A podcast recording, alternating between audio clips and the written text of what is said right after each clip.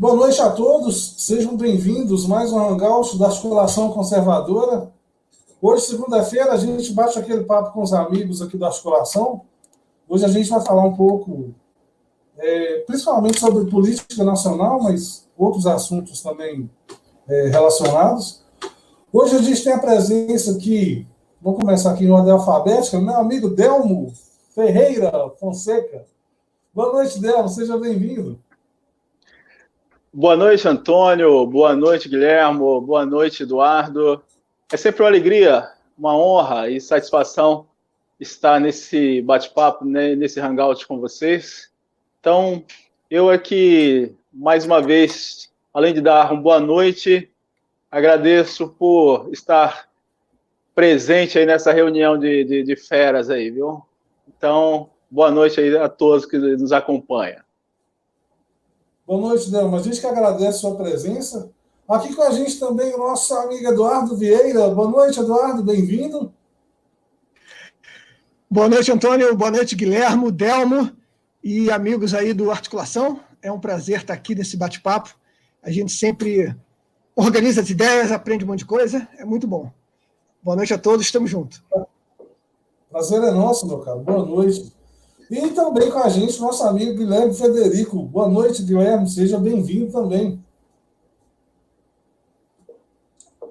Boa noite, colegas. Ótima semana aí para todo mundo do chat. É uma honra estar aqui. Vamos conversar sobre vários assuntos aí do, do país, revezando, né? Porque uma segunda é política internacional e na outra assuntos do Brasil, para quem ainda não sabe. Então, vamos conversar sobre vários assuntos aí. Um prazer estar aqui e vamos em frente. Eu queria, é, antes da gente iniciar aqui, mandar um abraço para a Simone, né? A Simone ia participar aqui com a gente, mas ela teve um problema lá de, de falta de energia. Talvez ela entre no decorrer da, da live, mas se ela não conseguir, fica aqui o nosso abraço para ela. Bom, pessoal, é, a gente separou aqui alguns assuntos para para a gente debater aqui um pouco, né, uh, principalmente ligado aos últimos acontecimentos aí no nosso cenário político nacional. E eu queria começar aqui com um assunto bastante polêmico, né, que é a questão que ocorreu envolvendo as lojas Magazine Luiza e uma, e uma propaganda, um anúncio que ela fez, né, de abertura de um processo de trainee exclusivamente para negros, né? Eu, eu, eu queria lembrar aqui que não é uma, uma uh, um processo exclusivo, uma prática exclusiva aqui da Magazine Luiza, né?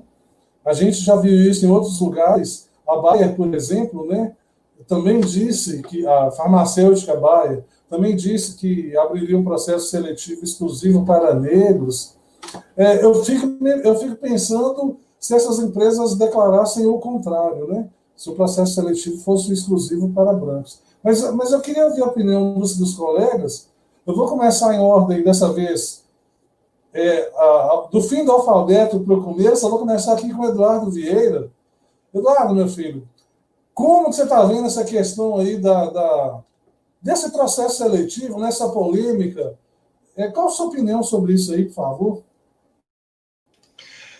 Olha, Antônio, eu acabei de gravar um vídeo dedicado a isso, tá? Uma, uma um quadro emergencial, digamos assim, do quadro Cultura e Verdade que eu faço lá no canal Vista Pátria, para falar desse assunto.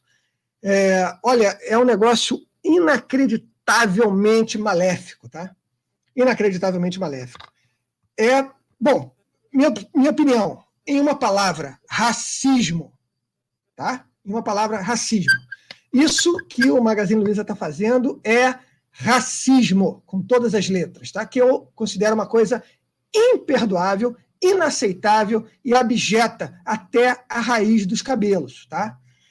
Tive o desprazer de ver pessoas que se autodenominam liberais, né, que tão, mas que estão, na verdade, deveriam se confessar regressistas, tá? que é uma turma que acha que os fins justificam os meios, viu, Antônio?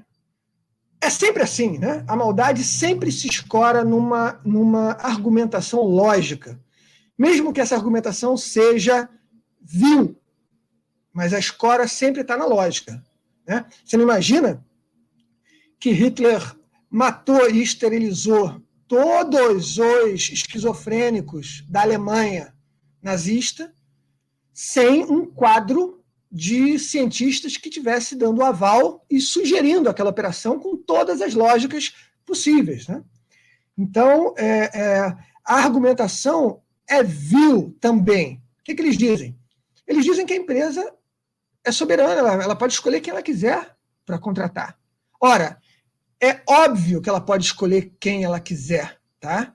Ela pode, inclusive, implementar uma política de só contratar negros. Mas é inaceitável que ela tenha o desplante de abrir isso e colocar isso na propaganda. Olha só, aqui só vai entrar negro. Se ela faz isso surrepticiamente, lá, por uma questão maligna interna, de forma escondida e, e envergonhada e amedrontada, porque sabe que é crime, é uma coisa péssima. Né? E se deduzido alguma, se descoberta essa maldade, que se caia o peso da lei.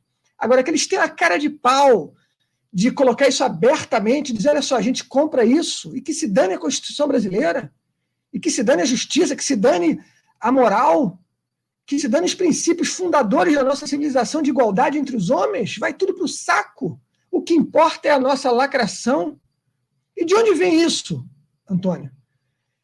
Isso não vem meramente é, da, da casca mais fina da lacração, que é que seria você dizer que nós agora vamos equilibrar a quantidade de funcionários negros e a quantidade de funcionários brancos na, na, nos magazines Luiza. Negativo, negativo. Isso é uma ação que visa, em última análise, insuflar o confronto entre branco e negro, tá? legitimar essa separação. Ou seja, deixar legal, dar um precedente legal para ações exclusivamente racistas, como essa. Tá?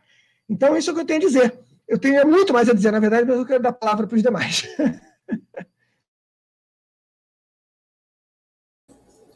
Perfeito. Guilherme, seus comentários, por favor. Eduardo, olha, concordo 100% com você. E eu vou fazer um exercício ao inverso aqui. A gente não precisa dizer, imagina se uma empresa colocasse um anúncio que só contratasse branco. Vamos esquecer isso. Vamos usar o próprio anúncio da Magazine Luiza. Imagina a seguinte hipótese: você, qualquer pessoa, você não, senão vão acusar a gente de injúria racial. Imagina que uma pessoa publica um anúncio. Eu preciso contratar empregada doméstica, mas tem que ser negra. Mesma coisa que Magazine Luiza fez. E aí? Como seria a reação? O que, que iam dizer? É a mesma coisa. Neste caso, se a pessoa publicar um anúncio dizendo que quer contratar empregada doméstica negra, ela vai ser acusada de racismo. Então, você vê como é, é uma engenharia social e uma revolução semântica. O racismo não se aplica mais quando é, é para o lado deles. Então, é só. Eu só queria alertar para um, é, para uma coisa assim. Ou, por exemplo, faxineiro. Vamos contratar um faxineiro, o colégio tal vai contratar um faxineiro que, que seja negro. Nós vamos dar emprego só para o negro. É a mesma coisa, é óbvio que é racismo. E aí, Antônio, eu queria pedir para você compartilhar aqui a minha tela. É, eu vou. Eu abri aqui a lei de racismo, para quem ainda não conhece. Aqui. Essa lei aqui é a lei de racismo, tá vendo? Define crimes resultantes de preconceito de raça e cor. E aí está aqui, no artigo 4 negar ou obstar emprego em empresa privada, reclusão de dois a cinco anos. Aqui ele fala quais são os atos que são crimes de racismo. Aí tem o artigo 3 impedir o acesso de alguém, e o artigo 4 negar emprego em empresa privada, reclusão de dois a cinco anos. Então, é óbvio que isso é racismo, isso é um fato típico, tipificado em lei, não tem a menor dúvida. E vamos só pensar, mas é uma ação afirmativa. Então, tá bom. Então, alguém, por favor, acata o meu exemplo. Vamos contratar empregada doméstica, mas tem que ser negra. Eu quero saber, então, se vai ser racismo ou não. É só isso. É irrefutável meu argumento. Irrefutável. Se alguém conseguir me refutar, eu dou a mão à palmatória. Então, só isso que eu tinha para dizer. É, eu, eu, eu quero ouvir a opinião do, do nosso amigo Delmo. Antes, eu só queria só colocar uma coisa aqui, Delmo, só um minutinho, por favor.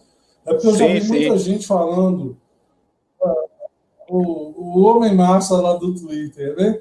Muita gente falando que não existe racismo branco, não existe racismo isso, racismo aquilo. Eu queria só fazer uma distinção aqui. É, o racismo, o termo, né, dicionário Michaelis, é o preconceito exagerado contra pessoas pertencentes a uma raça, etnia diferente, geralmente considerada inferior, ou atitude hostil em relação a certas categorias de indivíduos. Aí, essa, essa figura esse, esse sujeito aí vai falar que definição do dicionário não vale, aí eu vou dar uma definição aqui de uma instituição que o pessoal da esquerda preza muito, né? É, é as Nações Unidas. Está aqui, ó. Convenção Internacional sobre a Eliminação de Todas as Formas de Discriminação Racial, Tratado Internacional de Direitos Humanos, adotado pela Assembleia das Nações Unidas. Define discriminação racial, racismo, como toda distinção, exclusão, restrição ou preferência baseada em raça, cor, descendência ou origem nacional ou étnica que tem por objetivo resultado anular ou restringir o reconhecimento de direitos humanos e liberdades fundamentais nos campos político, econômico, social, cultural ou em qualquer outro campo da vida pública. Eu acho que aí ficou clara a definição, né? Quer dizer, não tem nada relacionado à questão é, de cor, tudo é, é se você está segregando em função disso, é racismo, né? Aí eu queria passar a palavra. Ô, Guilherme, eu sei que você quer comentar aí. É que tá, tá, sem, tá, sem, tá sem áudio. Tá sem áudio. Eu vou passar para o Delmo e depois eu volto para você, ok? Delmo, por favor. Pois é, Antônio e, e colegas. Eu tenho lugar de fala. Você é, negro, eles vão dizer o seguinte: não, mas você não tem lugar de fala porque você não está falando é, a partir da perspectiva esquerdista nem progressista. Então, o negro conservador não tem lugar de fala. Então, você vê que o absurdo é tão grande que lá nos Estados Unidos, por exemplo, quando um, um assaltante, um, um bandido, um vagabundo, né? É, negro, tem branco também, índio, amarelo, de qualquer cor. Estou falando do vagabundo. Quando esse vagabundo é negro e num confronto com a polícia ele morre, é, todos aparecem, a imprensa, o próprio movimento Black Lives Matter, os antifas e muitos outros grupos aparecem e protestam contra esta vida negra, não importa se era de um bandido. Eles vão dizer o seguinte: vidas negras importam. Quando nesse confronto é um policial que morre, e esse policial também sendo negro, aí todos se calam. A hipocrisia é tão grande, a demagogia, a, a falsidade, tudo que você imaginar de pior nesse sentido é tão grande que vidas negras importam quando são vidas negras da esquerda ou progressistas. Mas quando são vidas negras conservadoras ou das forças de segurança, aí tudo bem, é, não se fala nisso. Quando nós tratamos a questão especificamente da contratação de trainees somente negros por parte do Magazine Luiza ou então da, da farmacêutica Bayer, é, nós estamos, na verdade, falando de uma coisa chamada é, racismo reverso.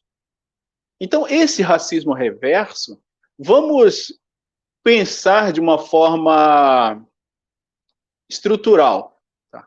Vamos usar o marxismo como a estrutura de toda essa parafernália, de toda essa hipocrisia. Para os marxistas, é, nesta luta de classes, aquilo que o oprimido fizer ao opressor é sempre válido, porque os fins justificam os meios. Então, nesse caso, foi decretado pelo marxismo que ser negro é fazer parte de uma minoria. Então, essa minoria, ela passa a ter direitos que passam por cima de qualquer lei, de qualquer constituição. Então, você vai ter exemplos onde os próprios é, legisladores eles questionam e são taxados de racistas por questionarem. Vou citar, citar um exemplo. A juíza, né, a juíza do trabalho, Ana Luísa Fischer, ela no seu Twitter disse o seguinte: na minha Constituição, isso ainda é proibido. Quer dizer, foi o comentário da juíza com relação a esse episódio do Magazine Luiza, da Magazine Luiza, na verdade.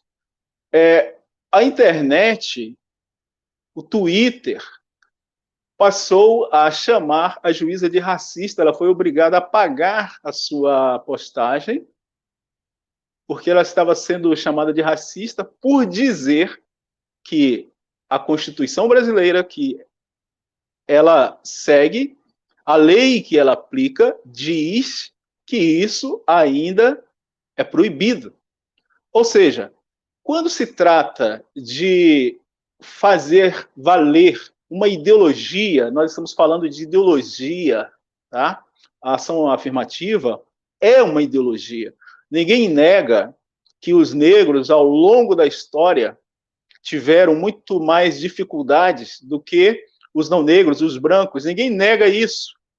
Mas essa reparação, ela não é feita é, de uma forma que força uma barra é, negando as outras etnias ou negando, as outras raças é, direitos que todos podem ter, uma vez que o, o mérito é o critério.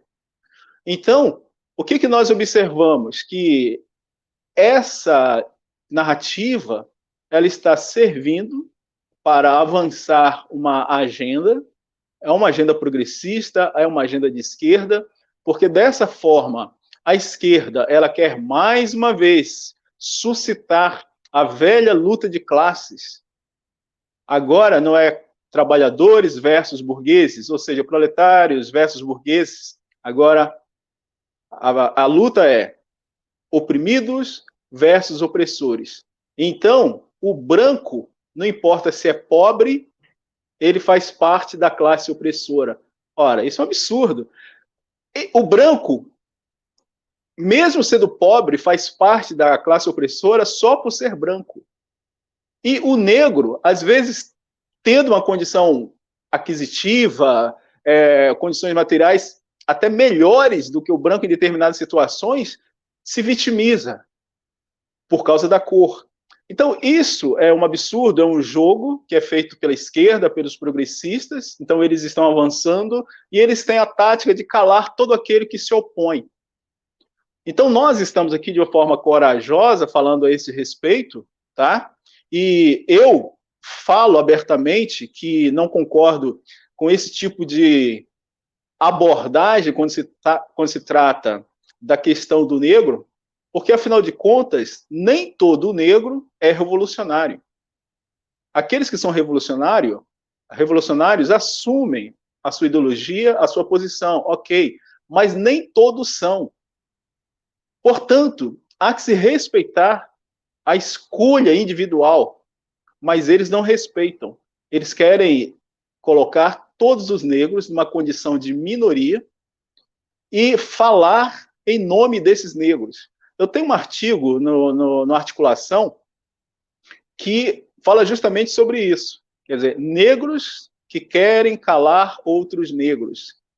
Então, esse racismo reverso, essa imposição é uma coisa absurda, Logo, o que nós estamos vendo é o avanço de uma agenda usando os negros como massa de manobra, assim como usa as mulheres através do feminismo como massa de manobra, usa também outras categorias como massa de manobra para avançar uma agenda progressista, uma agenda de esquerda, para no fim sempre ser o mesmo propósito: o poder, obter-se o poder. Então todos são usados para este fim. Os fins justificam os meios. E nesse momento, quais são os meios?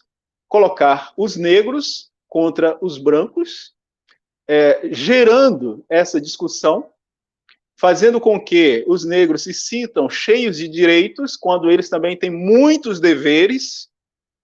E, na verdade, essa é uma discussão que hoje ela sai de um âmbito e alcança um outro âmbito, e as pessoas elas estão se dividindo. Mesmo os ditos liberais, para ficar bem com sua patota, eles acabam abraçando essa causa, que é chamada de ação afirmativa, mas que no fundo, no fundo, é mais uma manobra de manipulação dos negros. Então, nós temos o próprio exemplo do Sérgio Camargo, que é o presidente da Fundação Palmares, é, para que ele pudesse realmente ficar em paz, ele teve que passar por várias vitórias na justiça, porque os próprios negros não aceitaram que o Sérgio Camargo fosse presidente da Fundação Palmares. Qual é a razão disso? Porque ele não é de esquerda e sim de direita? Então são absurdos e mais absurdos. E essa questão da Bayer e da Magazine Luiza é mais um absurdo que nós estamos vendo em que os negros são usados como massa de manobra para o avanço de uma agenda progressista, esquerdista, porque o que eles pensam é só no poder, mais nada. Então, é o que eu tenho que dizer a esse respeito por enquanto. É, o, o, o Eduardo gostaria de complementar, mas antes, acho que. Só um minutinho, Eduardo, que o Guilherme tinha se manifestado antes. Eu já te passo a palavra, só um minuto, por favor. Fala, Guilherme. Ah, não, é coisa de, de 30 segundos, Antônio, desculpa. É porque era só como complemento ao que você estava falando sobre aquele comentário. Em primeiro lugar, eu queria saber se foi aqui no chat ou não. É, e é o seguinte, desculpa dizer, não sei quem comentou, mas é um comentário típico de um orc, como diz o nosso amigo Marco Frenetti. Porque então significa que branco não é raça? Eu não sofro lei de. Então a lei de racismo não se aplica para branco? Só se aplica para negro? Então, só esse comentário que eu queria fazer. De novo, a ele de novo, a esquerda arroga a si a exclusividade do racismo. E aí a gente entra de novo naquela minha teoria da era do relativismo. Que aí, então, quem fala que branco não sofre racismo está relativizando a raça. E eu, como branco, eu sou vítima de racismo, sim. Se eu fizer a minha ficha no Magazine Luiza e não conseguir ser admitido porque não sou negro, é racismo para mim. Eu sou vítima da Lei 7.716. Então, só isso que eu queria falar. Relativizaram a raça. Só esse comentário em complemento ao que foi dito por você, Antônio. Só desculpa ter antes interrompido. Não, tranquilo. Eduardo, por favor, pode ficar à vontade. A minha intervenção é só para fazer uma é, uma sugestão para o Delmo né, e para os demais. É, eu venho estudando a guerra cultural bastante tempo, né, e eu acho que a gente deve tomar um cuidado extremo com o uso da, das expressões, né, das palavras, porque é um dos campos onde a esquerda atua de forma mais vil. Né? Então, eu recomendo que a gente não use o termo racismo reverso. Porque o termo racismo, racismo reverso pressupõe a ideia de que o racismo tem uma direção primária. Então, racismo normalmente é do branco contra o preto. E isso é absurdo, né? O racismo, originalmente, inclusive, o racismo não. As, as ações é, é, de violência interracial começaram historicamente ao contrário, né? Então, é, eu acho que a gente deve não usar esse termo. Racismo é racismo, e ele é odioso, independente da direção. Né? Porque isso foi uma, isso foi uma, uma implantação, uma implantação esquerdista, para justamente dar essa, essa ideia né, de que o racismo é de branco contra preto. Então, quando um, um negro age de forma racista contra um branco, ele estaria fazendo racismo reverso. E eu acho que essa, é essa é uma distinção que a gente que é ruim para a gente, né? A gente deve colocar tudo no mesmo pacote e dizer que racismo é racismo, seja lá quem for que esteja fazendo o safado. É, Eduardo, essa questão do, do, do, racismo reverso, tá? Não é só contra negros, contra de negros contra brancos, não. O racismo reverso é de negros contra negros também, tá? Porque quando o, o, o negro racista ele exclui o outro negro, tá? ele não vê aquele que ele excluiu, mesmo tendo a pele preta, como negro. Então ele coloca na condição de um não negro, pode ser índio, pode ser branco, então ele discrimina da mesma forma porque não faz parte da ideologia dele. Então o, o, racismo reverso não necessariamente é de negro contra branco, mas é de negro contra negro também. É um absurdo dizer, e é paradoxal isso que eu estou dizendo, mas ele, ele é reverso no sentido de que ele retorna tá, com a mesma força que é um, um, um racismo comum. Então, esse racismo reverso é, é, na verdade, o oprimido, entre aspas, devolvendo tá, a mesma opressão. Só que ele devolve essa mesma opressão não apenas contra o branco, mas ele devolve contra aquele negro que ele não considera negro porque não reza na sua cartilha, não é, faz parte do seu grupo, mesmo tendo pele preta. Tanto que eles é, chamam esse negro que não rezam, que não reza na cartilha, que não faz parte do mesmo grupo, da mesma patota, de capitão do mato. Então, eu já vi negro chamando um outro negro de capitão do mato. Isso também é uma atitude racista.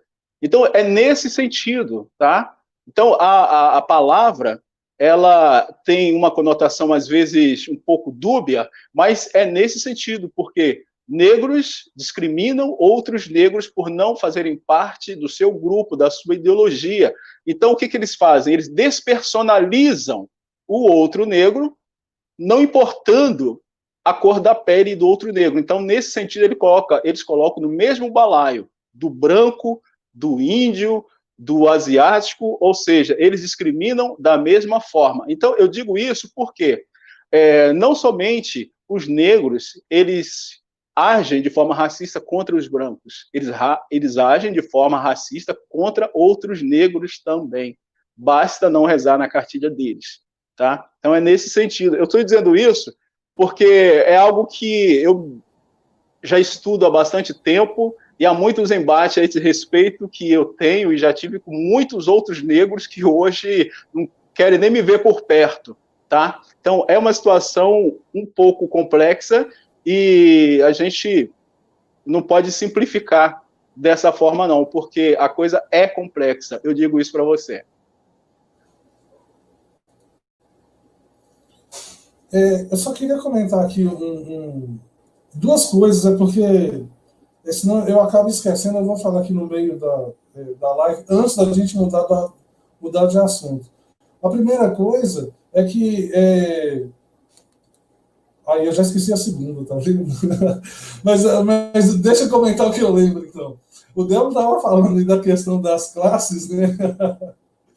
o Delmo estava falando da questão das classes, e eu, eu lembrei do professor é, Alberto Oliva, eu, eu vi um, uma palestra dele, acho que foi no Instituto Mises, e, e, ele fala um negócio que é bem interessante, né? De como que aos poucos, isso no mundo inteiro, mas aqui para a gente é bem nítido, de como que aos poucos a esquerda ela foi substituindo o discurso das classes, que é um negócio que não pega mais, né? Nunca pegou, mas pega, convence cada vez menos ela foi tirando de cena a questão das classes e foi colocando os coletivos. Né? Então, assim, hoje, a, a, o, o, instrumento, o mecanismo, nem tanto é a classe mais, mas são os coletivos. Né? Então, é aquela coisa da criação dos vários grupos, né? São os negros, né? são os, os, os a, as mulheres, é a questão do, do sexo, enfim. É, o Delmo estava comentando, eu me lembrei, o, o professor Alberto Oliva tem uma palestra muito interessante sobre esse assunto. A segunda questão eu esqueci, eu vou voltar a palavra para o Não, Antônio, Antônio, é só, é só para lembrar o seguinte, que essa, essa questão que você frisou agora, ela, na verdade, foi aventada por Gramsci. Então, o, o gramscismo, ele trabalha justamente em cima dessa ideia de que os coletivos, as minorias, é que representam agora as classes é, oprimidas, né? Então, a classe proletária é, do marxismo clássico, tradicional, ela, na verdade, foi substituída pelo gramscismo pelas minorias, pelos coletivos. Então, você vai encontrar os coletivos de mulheres, coletivos de negros, coletivos de estudantes, coletivos é, de outros grupos que se sentem, na verdade, menosprezados, oprimidos. Então, esses coletivos é que vão realmente hoje representar os proletários do século XIX, ou seja, vão se colocar na condição de oprimidos. Então, isso foi uma estratégia de Gramsci, e que, obviamente, aperfeiçoada pelos frankfurtianos, e que hoje nós vivenciamos uma situação é, em que os coletivos eles se sentem muito à vontade para fazerem o que querem ou o que quiserem, porque eles se colocam na condição dos oprimidos, né? É só para fazer esse complemento aí também. Ótimo. Enquanto, enquanto eu não lembro o que eu queria falar, que me fugiu realmente, eu vou trocar o assunto aqui, mas fiquem à vontade para voltar se acharem necessário. É, um, um, outro assunto da nossa pauta aqui é a questão da, da visita né, do, do Mike Pompeo, o secretário de Estado norte-americano, fez a visita ao Brasil e isso gerou uma polêmica danada. Né? Primeiro com o presidente da Câmara, o Rodrigo Maia, que fez várias críticas a essa visita, né? e agora parece que houve até uma convocação no, no Senado para que o ministro Ernesto Araújo fosse dar explicações sobre essa visita. Eu vou inverter a rodada aqui agora, o alfabética normal. Vou começar aqui pelo Delmo. Delmo, você viu essa notícia? Ou melhor, como você viu essa notícia aí? É mais uma. É, o, o, a, o Rodrigo Maia ele gosta de gerar vários, várias crises, né, conflitos, polêmicas. É, essa é, é mais uma. Olha, Antônio e colegas, o Brasil cansa. O Brasil cansa por quê?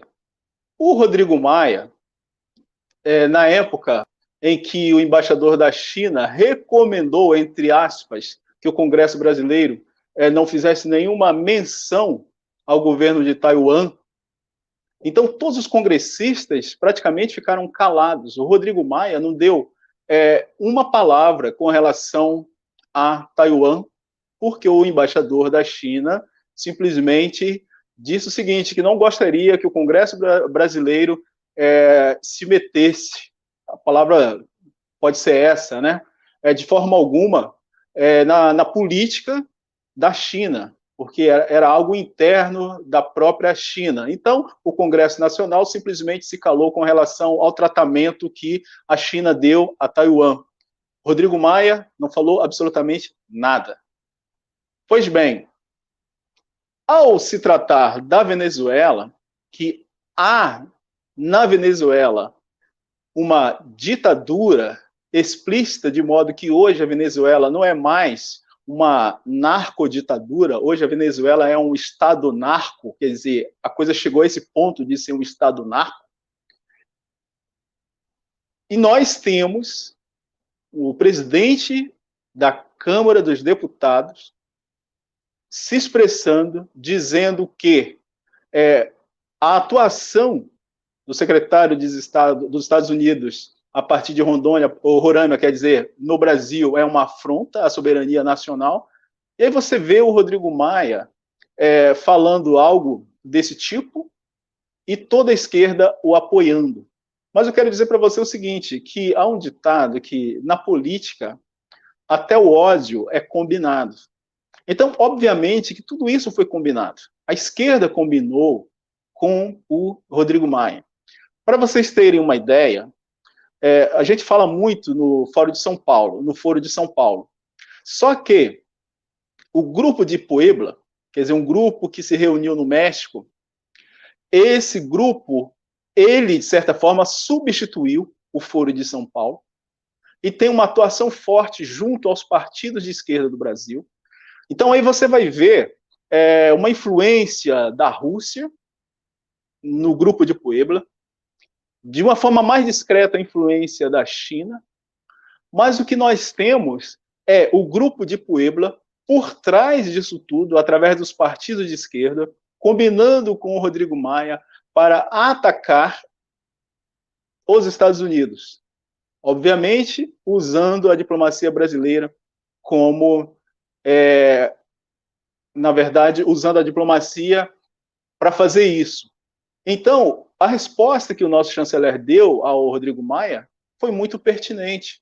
E hoje, o presidente, para reforçar isso, esteve do lado do chanceler, dizendo o seguinte: que os Estados Unidos está aumentando o seu comércio com o Brasil, reforçando as suas relações com o Brasil, dando ao nosso chanceler um apoio direto e indireto. Mas voltando à questão do Rodrigo Maia, o que nós temos é que lamentar o fato de o presidente da Câmara dos Deputados ser alguém alinhado com a esquerda, alinhado com o grupo de Puebla, quer dizer, um grupo que existe apenas para tornar o mundo um lugar pior, porque é um grupo que deseja implementar o comunismo, não só na América Latina, mas na Espanha também. Então é muito lamentável, principalmente porque nós temos ex-chanceleres todos de esquerda apoiando o Rodrigo Maia. Aí você tem o Aloysio Nunes Ferreira, você tem o José Serra,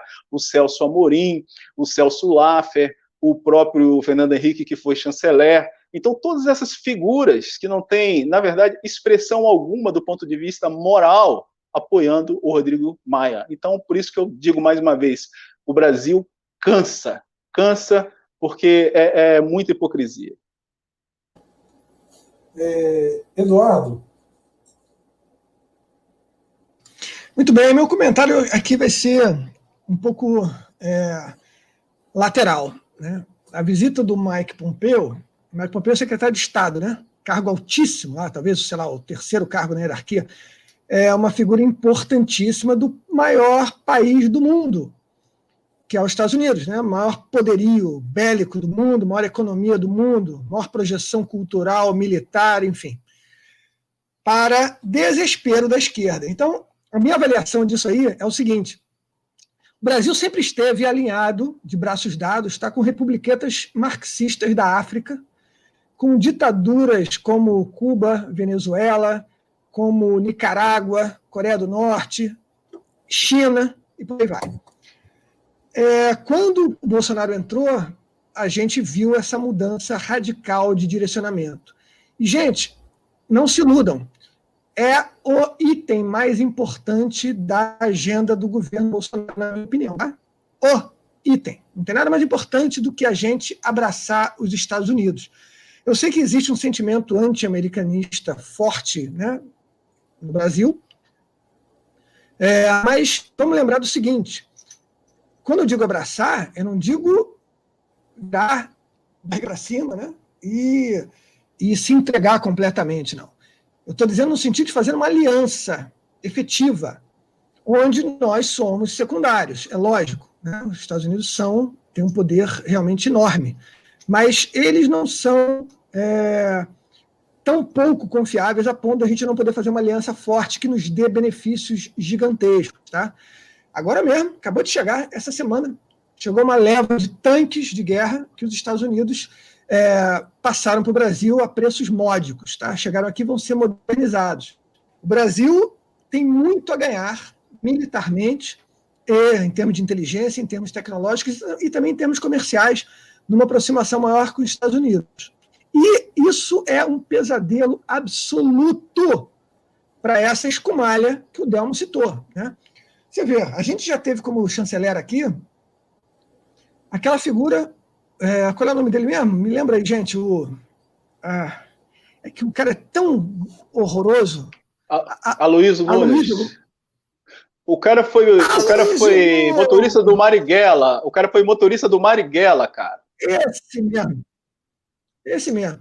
Quer dizer, a gente teve uma figura desprezível como o senhor Aloysio Nunes, tá? Imagina a vergonha, gente, da gente ter esse cidadão, tá? Que é desprezível. Ele defende ideias que é, a mera verbalização do que está na mente dele deveria ser recebida com violência. Tá? Esse cidadão esteve circulando pelo mundo como a entidade máxima da política externa brasileira. Agora a gente coloca um cidadão como Ernesto Araújo, que é excelente e por isso é detestado pela mídia. Né? Ele é um dos olavistas, digamos assim, do governo, né? de, de acordo com a mídia, porque o cara é bom para caramba e ele tem noção né, de que as disputas de poder que estão acontecendo hoje, né, a, que a gente que eu chamo de guerra cultural, né, e muitos outros, essa disputa de poder é muito mais profunda do que um mero acordo de comércio ou um mero interesse pontual geográfico, né? A gente está falando aqui de efetivamente uma briga transcendental do bem contra o mal, tá? Se você é ateu, não acredita nisso, é materialista, não interessa. Então, tira o transcendental e bota só do bem contra o mal. Tá? Briga de revolucionários contra gente que defende a liberdade, contra democráticos. Tá? Então, é, a, o buraco é muito mais embaixo. Eu vejo a visita do Mike Pompeo aqui com extrema alegria. Como eu vi com extrema alegria as declarações do presidente Trump dizendo que Bolsonaro. Pô, o Bolsonaro apareceu no vídeo de propaganda da campanha do Trump, cara. O videozinho tem lá, sei lá, 12 cortes. Um dos cortes é o Bolsonaro sendo cumprimentado pelo Trump. Isso é muito. Você acha que isso foi de graça?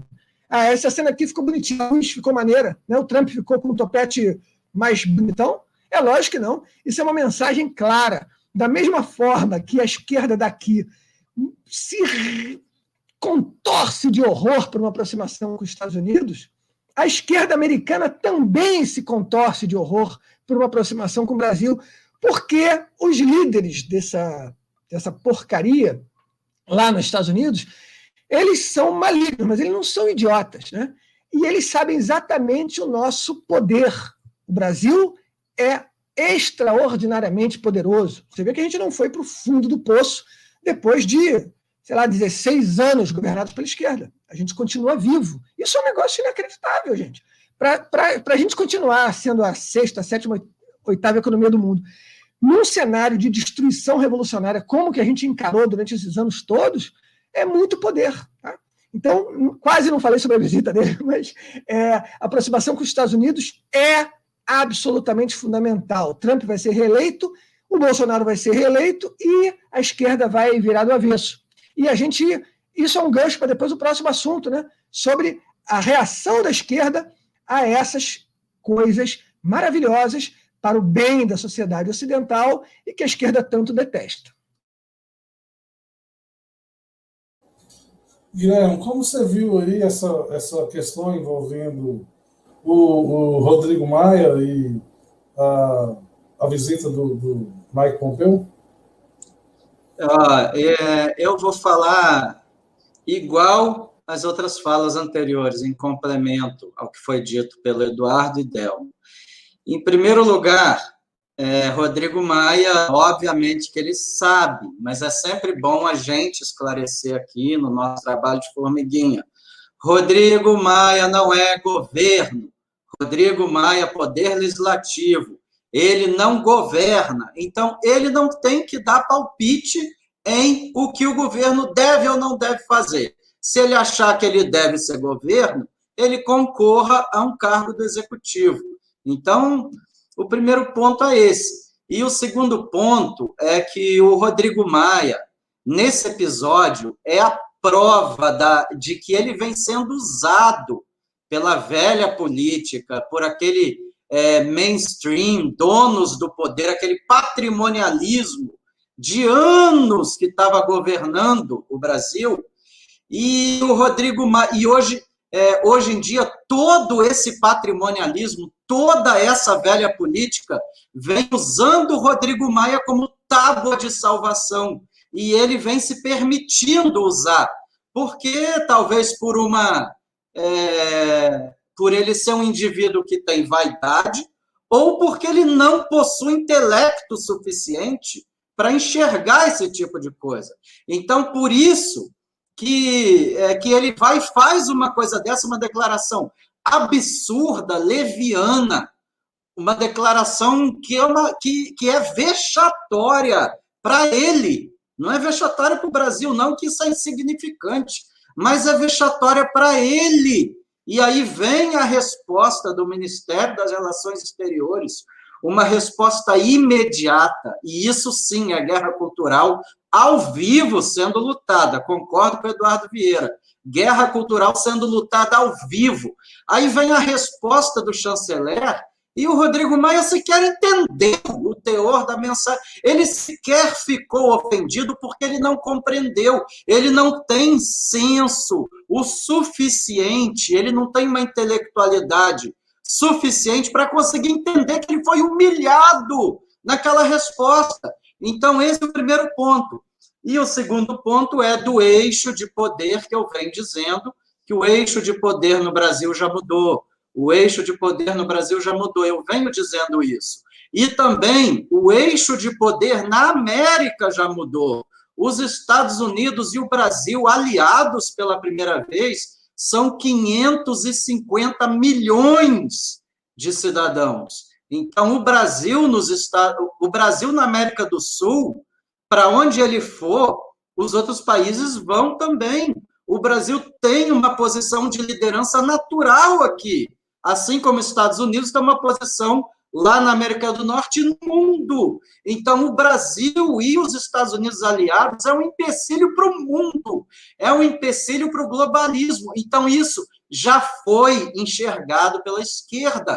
É por isso que ela está desesperada. E aí entra a fala de vocês de Grupo de Puebla, Foro de São Paulo, do desespero da oligarquia, da velha política. Isso tudo eu concordo. E eu digo o seguinte: essa fala do Rodrigo Maia só é reverberada desse jeito para ficar parecendo que ele está certo, porque nós estamos no Brasil onde a hegemonia da comunicação está na mão da extrema imprensa. Então, compete a gente aqui, na direita, blog de direita, site de direita, jornal de direita, seja quem for de direita, esclarecer que a resposta do Ministério das Relações Exteriores foi muito contundente com o Rodrigo Maia. E o Rodrigo Maia só vem recebendo afago porque ele está sendo usado como ferramenta e porque estamos no Brasil, que possui a hegemonia da, da esquerda né, no, na extrema imprensa, porque isso, para mim, é aquela velha história de você jogar inseticida no bueiro. As baratas saem desesperadas, mas elas já estão ali no final. Então, isto é porque o Brasil está ganhando terreno.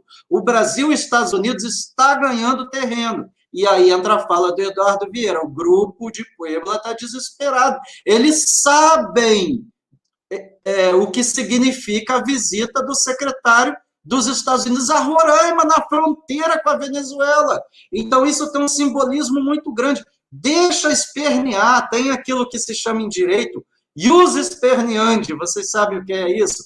Ius esperneandi é o direito de espernear.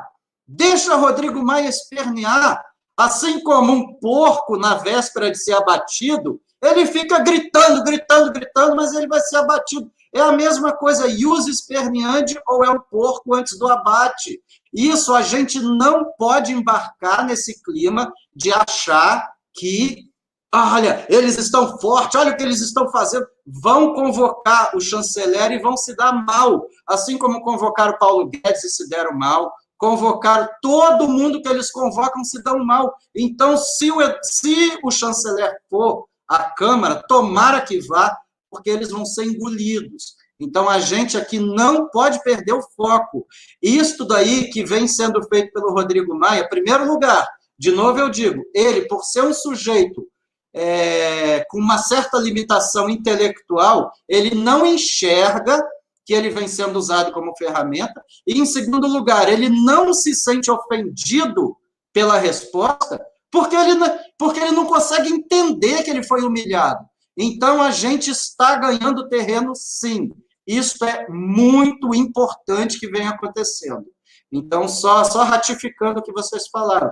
Eu concordo integralmente. Sim, Delma, diga.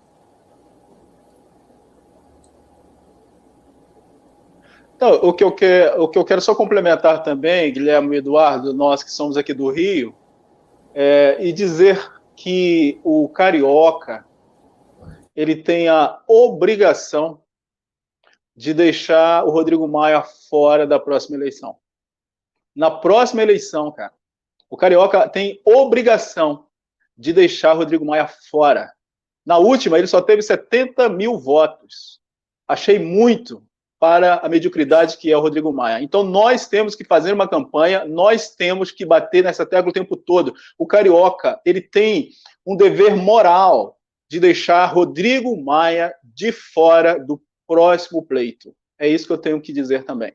Delmo, Delmo, deixa eu ser irônico aqui com você. Deixa eu ser irônico. A Sim. gente tem que fazer a seguinte campanha. Já que o Rodrigo Maia é vaidoso e é um indivíduo sem noção, não é? Sim. Ele vive uma realidade paralela.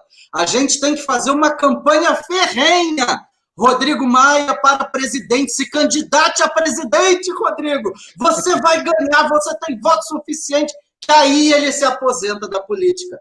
Porque, mesmo no Rio de Janeiro, ele teve 74 mil votos, mas ele só não se reelege pelo coeficiente eleitoral se ele não tiver 40 mil votos. É muito voto para perder, Delmo. Então, a gente tem que fazer uma campanha para encorajar o Rodrigo Maia a se lançar candidato a presidente pelo DEM.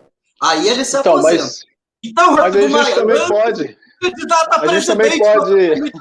Você tem popularidade. É isso que tem que fazer. Que aí ele, então, aí gente... ele sai da política. Então a gente tem que mudar a estratégia, mudar a estratégia porque de alguma forma ele não pode fazer parte do próximo pleito, entendeu? Olha só, o, o, Augusto lembrou aqui um, um, um detalhe interessante. A gente está falando em Brasil e Estados Unidos, né? Ele está lembrando aqui que Bolsonaro, nem Bolsonaro nem Trump são eternos, né? Já o Partido Comunista Chinês tem todas as características de se manter na, na, na eternidade lá na China, né? Então, é, é uma coisa realmente que a gente deve se preocupar, né? Obviamente. Eu acho que faz todo sentido o, o comentário dele. Eu, eu, queria, eu só lembrei de um negócio aqui.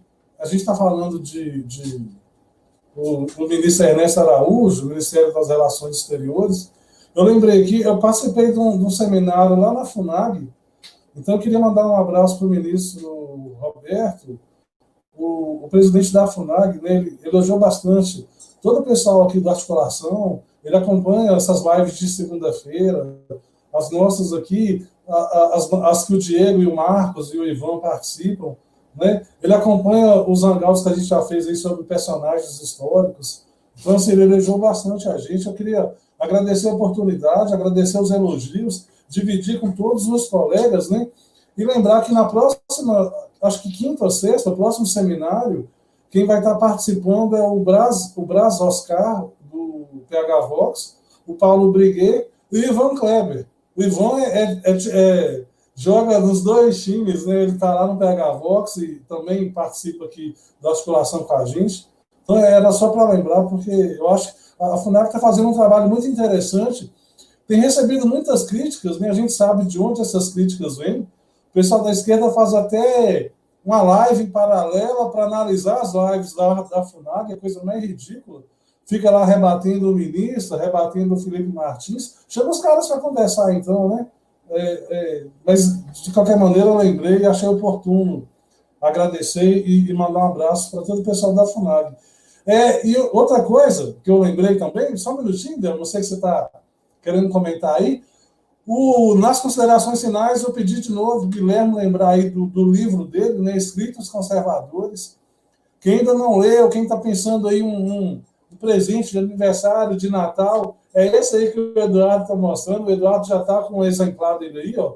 As pessoas reclamam, né, que a gente às vezes escreve muitas coisas que não dá para entender. O livro do Guilherme, os, os textos são é, muito bem escritos e de fácil entendimento. Então a gente recomenda aqui o, o livro dele. Vale muito aí como presente para alguém querido. E ah, eu queria lembrar também do curso do Eduardo Vieira, Nós Somos o Ocidente. O Eduardo vai falar sobre o, o curso ainda hoje. A gente vai fazer uma live na primeira semana de outubro, acho que dia 7 de outubro. O Eduardo vai participar, a gente vai falar sobre a, programação infantil nas redes, né? Então vai entrar aí Nós Somos o Ocidente, a gente vai falar sobre alguns canais no, no YouTube. É, o Juliano Mioto, da Turminha da Liberdade. Inclusive, mandar um abraço para você, Eduardo, disse que é seu fã. Ele vai participar com a gente também. Então, vai ser um papo muito legal. Já está todo mundo convidado aí a participar. E está todo mundo convidado, que ainda não conhece, a conhecer o curso do Eduardo, que ele vai falar. É, eu, quero que ele ainda fale um pouco no, no final sobre isso. Era só para não perder, porque a Simone geralmente se encarrega dessas, desses assuntos e eu lembrei no meio aqui, achei importante falar. Guilherme, você quer falar, mas o Delmo queria comentar antes, eu já vou passar para você aí. Fala, Del. Não, Antônio, é, na verdade, eu só queria mais uma vez reforçar os parabéns que eu te dei no dia da sua participação lá no seminário da FNAG e dizer que você realmente representou muito bem aí o articulação, viu? Era isso. Bacana, muito obrigado. Suei frio, mas a gente pegou a onça pelo rabo lá. Fala, Guilherme. Era sobre isso que eu queria falar também. Assistia, olha, aquela introdução foi uma verdadeira aula magna. Não preciso ficar aqui rasgando seda, mas a gente tem que elogiar quem merece. Agora, eu ia falar o seguinte: você falou do Ivan Kleber, o, o, o Antônio, a gente tem, eu tenho que corrigir sua fala. Você falou que ele joga nos dois times, poxa, o, o Ivan Kleber, ele. Então, eu estou aqui, não sou advogado dele, mas ele é o nome, ele não joga nos dois times. Tá? Então, ele é do PH Vox e do Articulação Conservadora. Ivan, amanhã, o dia que eu for a Londres, você me paga uma cerveja no pub como honorários advocatícios. Abraço. Ô, é isso, desculpa pela piada aí. Ô, Ivan, o Guilherme está querendo semear discórdia, mas é, eu quis dizer o seguinte: você está trabalhando muito bem lá no DH Vox, está aqui com a gente também. São os dois, os dois times são esses aí. Ok? Valeu, Guilherme. Eu sei que é brincadeira. Só, o nosso outro assunto aqui também, eu achei um negócio, eu achei interessante, sabe? A questão da atleta do, do, do vôlei, a Carol, esqueci o nome dela, né? Ela foi dar uma entrevista lá no Esporte TV, no meio da entrevista, a dupla dela, que foi em terceiro lugar lá no campeonato que estava sendo disputado, e da entrevista ela ganhou fora Bolsonaro. Né? Solberg. Né? Solberg, né? Isso. Muito obrigado. Eu vejo, eu vejo, eu vejo duas coisas aí, né? É, obviamente, a, a liberdade de expressão, mas a questão da, do negócio meio contraditório, né? Porque ela está se manifestando contra um governo que ela estava representando e que patrocina ela também. Eu queria ver, saber a opinião dos colegas. Eu vou começar aqui pelo Eduardo agora, e depois eu distribuo a palavra para o Guilherme para o Eduardo, como é que você viu isso aí? Olha, é... esquerdismo na veia, né? A incoerência completa. Olha, o link do curso. Obrigado, Juliana. Mas, enfim, esquerdismo completo, tá? Temos aí a, a a típica incoerência esquerdista. A, essa moça é filha da Isabel do vôlei, que se deixou contaminar completamente pelo esquerdismo mais rasteiro. Né? Se você vê duas atletas de vôlei, uma, Ana Paula, vai para um caminho de elevação intelectual, né? de, de é, ampliação da percepção da realidade e começa a defender os valores de direita. Do outro lado, você tem Isabel, que lamentavelmente se deixou contaminar por todas as porcarias esquerdistas e, é, enfim, passou isso para as filhas, né? que, na verdade, já estão. É, a, a, juventude ela já está muito é muito difícil você negar essa influência regressista né, na, na, na juventude, porque as escolas, em qualquer lugar do mundo ocidental, elas estão absolutamente controladas, dominadas pelo pensamento regressista, revolucionário de esquerda. Então é uma, é uma barbaridade. Eu acho, o, o, que esse tipo de ação deveria ter uma resposta contundente. Tá? Aí eu acho que é, é, é, alguns aspectos eu divirjo um pouco das ações pontuais do governo Bolsonaro. Um, um deles é que é, é a enorme tolerância a esse tipo de coisa. Na minha opinião, devia ser uma carta imediata do Banco do Brasil dizendo não tem patrocínio, acabou. Você vai procura patrocínio no, né, no, no sindicato dos trabalhadores, lá no, na CUT, né? Já que você acha que o Bolsonaro é um horror, procura patrocínio em outro lugar, porque nós somos o Banco do Brasil, então você não vai desrespeitar o governo brasileiro na figura do seu agente máximo, impunemente. Então, é, é, na minha opinião, é o que devia acontecer, tá? Isso é, tem um monte de consequências né, que se interconectam em termos de, de narrativa. Ah, se você fizer esse tipo de perseguição, vai dar asas. Olha só, a esquerda esfaqueia candidato a presidente, a esquerda manda assassino na Casa Branca, a esquerda manda carta com veneno para tentar assassinar presidente. Você acha que, mesmo que há uma defesa desse tipo, uma, uma, uma, uma reação justa desse tipo, vai fazer alguma coisa? A esquerda está totalmente contra qualquer coisa que não seja esquerda. Independente do que a gente faça. A gente não pode pautar. Desculpa a digressão, tá? Não tem nada a ver com o assunto, né? Mas a gente não pode ser pautado pela reação da esquerda. A reação da esquerda é sempre a mesma. É a reação que foi descrita descrita perfeitamente por aquele desgraçado daquele Mauriase, que é um covarde, que se ocultou atrás do poema daquele outro débil mental que disse que para todo bom burguês tem que ter uma boa bala, um bom paredão, uma boa cova. Isso é o que a esquerda quer sempre, independente do que a gente faça, independente da gente elogiar, da gente ceder, da gente fazer qualquer coisa. A opinião deles é sempre essa. Então não adianta a gente se pautar por isso a gente tem que entrar de voadora no peito. Tá? Inclusive, depois a gente conversa, se vocês quiserem, né, em outra ocasião, eu, eu fiz uma, uma elucubração sobre isso, tá?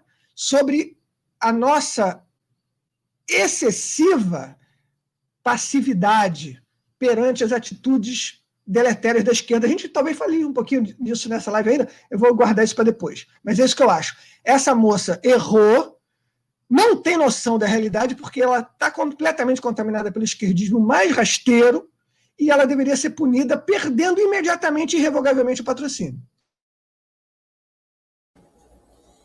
Ótimo. Delmo, gostaria de comentar também sobre, sobre esse, esse assunto? Olha, Antônio, o que eu posso dizer é que nós vivemos num tempo em que os idiotas perderam a modéstia, né? Há um tempo atrás, os idiotas eles eram mais tímidos, eles ficavam mais acanhados. Só que agora não, os idiotas perderam a modéstia e nós estamos sempre nos deparando com esta realidade. Então, para mim, uma, uma idiota, é, é só que eu tenho que dizer que perdeu a modéstia. E como o próprio Eduardo falou, a direita acaba sendo pautada por isso. Eu acho que está na hora da gente começar a ver toda essa situação de uma forma mais reservada, não gastarmos energia com esse tipo de, de idiotice, porque cada vez mais os idiotas vão demonstrar que eles não têm modéstia alguma. Foi-se o tempo, como dizia minha avó. É o que tenho que dizer. Guilherme, fica à vontade e suas impressões. É, a minha impressão também vai ser rápida. E, e sobre idiota, Delmo, você me lembrou daquela frase rodriguiana. Os idiotas vão dominar o mundo, não pela capacidade, mas pela quantidade, eles são muitos. Então, isso foi dito pelo Nelson Rodrigues, é exatamente. E aí, também fazendo aqui uma, uma coisa mais teórica, eu me lembro também esse episódio dessa menina do vôlei, que eu nunca tinha ouvido falar e continuo sem saber o nome, não me interessa. Mas é aquela frase de um cara que eu também não gosto, mas que falou uma grande verdade. Andy Warhol falou lá nos anos 60. No futuro, todo mundo vai ter seus 15 minutos de fama. E nessa sociedade de hoje, pós-moderna, então essa moça saiu, sabe lá de onde, e para variar, se promoveu nas costas do Bolsonaro. A verdade é essa. Então, ela teve os 15 minutos de fama dela. Agora, o que eu queria falar aqui é analisar a questão também sobre patrocínio. Concordo, Eduardo. Ser conservador não é. Ser conservador, a gente é pacífico, mas a gente não é passivo. Isso eu até cito no meu livro. Eu criei essa frase. Nós, conservadores, somos pacíficos, mas nós não somos passivos. Tem diferença de um para o outro. Então, não é hora de passividade. E, por outro lado, a situação dela é igual daquele professor da rede pública, principalmente da área federal, que usa a sala de aula para falar mal do patrão, para falar mal do governo, falar mal do Bolsonaro, falar mal disso, falar mal do fascista, do fascista. Quer dizer, se fosse uma empresa privada, um funcionário falando mal do patrão tem que ser demitido. Ponto final, é assim que se lida. Agora, é, finalmente, essa questão toda passa pela moral. Na minha concepção, a discussão é moral, é questão ética, só prova que a sociedade brasileira atingiu a sua degradação moral. Uma mulher que vai ao vivo ali, ela poderia falar várias coisas, poderia, vou mandar um beijo para minha mãe, para o meu pai, para o meu marido. Não, nem isso. Ela perdeu tempo para dizer fora Bolsonaro. E aí depois ela justificou dizendo: eu não aguento mais o que ele vem fazendo na Amazônia, não sei mais onde. Ou seja, mentira, uma agente da desinformação. Então, é, é a completa degradação moral da sociedade e falta de ética de falar mal da pessoa que paga o seu salário. Então, é isso que eu digo. É idiota mesmo. Nelson Rodrigues tinha razão os idiotas vão dominar o mundo, não pela quantidade, não pela capacidade, mas sim pela quantidade. Eles são muitos. Eles estão espalhados pela sociedade inteira. Então a gente precisa desmascará-los. E essa menina é uma idiota. Eu não falei o nome dela, então não cabe nem processo. É uma idiota, idiota completa. Então, uh, eu eu vou juntar aqui dois assuntos em um para a gente encaminhar um pouco aqui para o final também. Eu vou começar pelo Eduardo, porque foi sugestão dele. É bom que você já, já levanta essa questão que você queria falar aí sobre a, a, a esquerda e, e tal. É, é, a questão, são dois assuntos. Né? O primeiro, a questão da, do, do André Pociúnculo e a, e a Secult, né? E a questão do, da violência na, na política, com BLM, Antifas. Aí eu vou começar pelo Eduardo, que inclusive é um pouco sugestão dele também, essa abordagem. Aí você fala aquilo que você, você quiser, né, Eduardo? Aquilo que você queria comentar aí sobre, sobre a esquerda. Muito bem. É, é, realmente essas, essas, essas, esses assuntos estão extremamente conectados mesmo, né? O, bom, são dois, então vamos começar pelo André Porciúncula. André Porciúncula é um capitão da PM lá da Bahia. E ele é meu contato no Facebook há muito tempo. Crânio, tá? cara culto, articulado, muito letrado, muito bem lido. É muito. O que ele escreve é bonito de se ler. Tá? É um cara que tem sensibilidade além da cultura. Né? É, um, é, é realmente uma, uma figura admirável. Aí eu recebo a notícia gratíssima né, que o Frias, que é o nosso secretário nacional de cultura, contratou ele para um cargo que mais ou menos que tomaria conta da parte de incentivo fiscal, lei Rouanet, esse tipo de coisa. É, o, o Frias, né, ele está recolocando uma boa parte do staff que foi colocado na Secult pelo, pelo é, antigo, pelo nosso primeiro é, Secult, né, pelo primeiro secretário da Cultura, o Roberto Alvim que eu reitero aqui publicamente que acho uma figura excelente, tá? Acho o Roberto Alvim extraordinário, tá? Deixo isso claro. Então, essa equipe, que era maravilhosa que o Alvim montou, está começando a voltar, né? E o André Porciúncula não era dessa equipe, mas é, tem o mesmo perfil. Ou seja, é culto, é sensível, é inteligente e é batalhador. O cara é capitão da PM, né? Então não vai ter, não vai ser por uma ameaça de um esquerdinha qualquer, né? Ou uma pressão política de, de quinta categoria, que o cara vai deixar de fazer o que ele pode fazer. Agora, o que ele pode fazer nesse cargo da Secult é simplesmente, Antônio, iniciar uma investigação das 18 mil irregularidades que tem em processos passados da Lei Rouanet. Tá? Isso faz com que artistas que moram aqui, eu, eu, eu, moro aqui no Leblon, no Rio de Janeiro, meus vizinhos aqui choram no banho, tá? Com essa possibilidade, tá? Literalmente. Literalmente. O cara, o cara se enrola de, no edredom no cantinho ali da cama e, e, e pede socorro. Porque se investigar, não sobra um. Não sobra um. Irregularidade na prestação de contas, tá? Ora, 99% dos artistas que receberam verba da Lei Rouanet nos últimos 10 anos são esquerdistas. Você acha que alguma conta vai bater? Nenhuma conta vai bater. Então acharam. Isso já, isso já estava sendo feito durante a gestão do Alvim, tá? Eu acho que foi a principal razão porque ele caiu. O disparo daquela armadilha né, tem a ver com justamente essa investigação. Então, se o André Porciúncula entrar, ele não me falou nada sobre isso, tá, gente? Isso é uma, isso é uma relação minha, tá? Eu faria isso se eu, se eu entrasse nesse cargo, tá? Aliás, seria o meu foco número um. Vamos olhar para frente? Não, vamos olhar para trás. Eu quero saber o seguinte: Fulaninha, de trio elétrico, é música axé, por que, que a senhora não declarou aquele milhão e meio aqui que está faltando na sua prestação de conta? Por, por favor, pode me explicar isso aqui? Ô, ô Cicraninho, né, que, que, que gosta de usar a sunga e fazer posições de contorcionismo, né, enquanto toca pandeiro, por que, que você também não declarou aquela, aquele. Cadê a justificativa para esse dinheiro que saiu aqui? Vamos, vamos.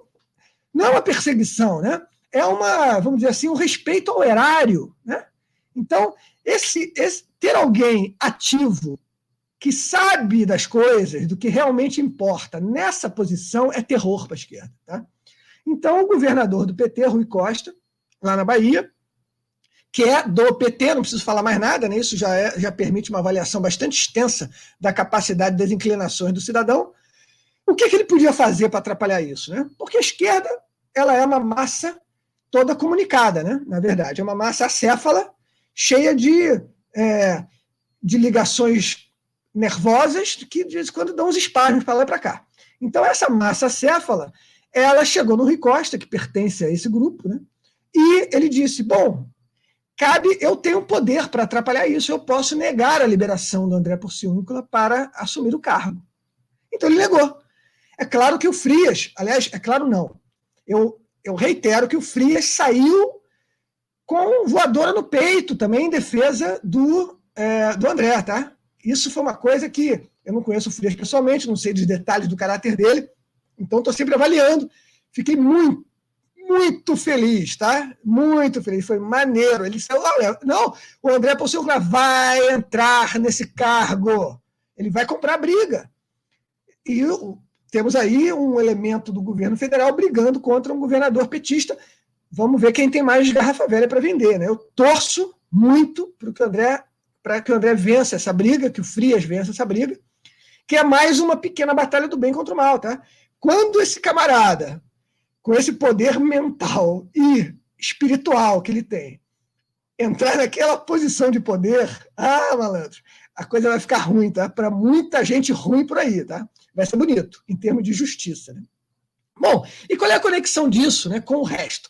Eu falo para caramba, eu vou acelerar agora, prometo. A conexão disso com o resto é o seguinte: a esquerda não aceita a derrota. A esquerda é toda ela antidemocrática, tá? Se é de esquerda, é antidemocrático. Não tem meio termo. E eu boto aí uma boa parte dos liberais, tá? Que dizem que não são de esquerda e são. Boa parte não é todos, tá, gente? Vamos lá, prestar atenção na semântica, na retórica, tá? Boa parte não é todos, tá?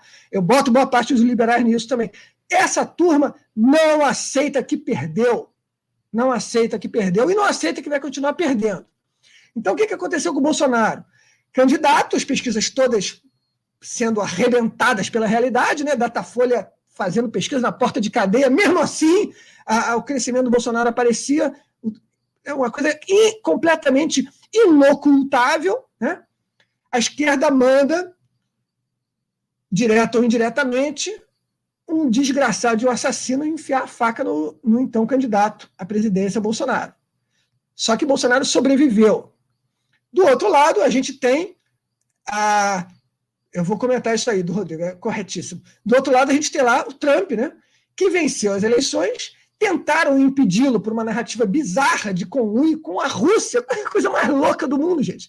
É, tudo se provou falso e já é a segunda tentativa de assassinato do presidente Trump num prazo de num prazo de, sei lá, um, dois meses. Teve aquela, aquele atirador que foi pego lá nas proximidades da Casa Branca, e teve agora uma carta enviada para o Trump com veneno. A suspeita já foi apreendida na fronteira do Canadá com os Estados Unidos. Então, é, eu escrevi no início de 2019, tá? quando nós vencemos a eleição. Eu digo nós porque são os conservadores, tá? Então, todo o resto que se dane, a gente venceu as eleições, chora na cama, chora no banho.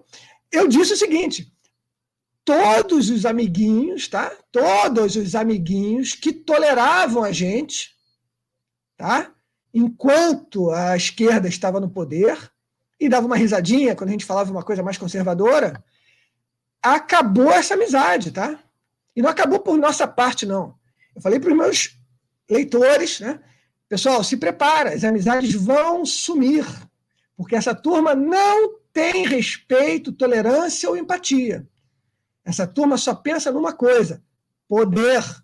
Poder. É lavagem cerebral mesmo, uma lavagem cerebral distópica, empenadora da realidade, empenadora da capacidade cognitiva. Então se prepare, vocês vão perder a amizade. Vai ter gente que vai dizer: não falo mais com esse cara, porque esse cara agora se tornou inimigo, porque afinal de contas chegou no poder. Enquanto a gente não chegasse no poder, tudo bem, tá tranquilo. Fica aí na,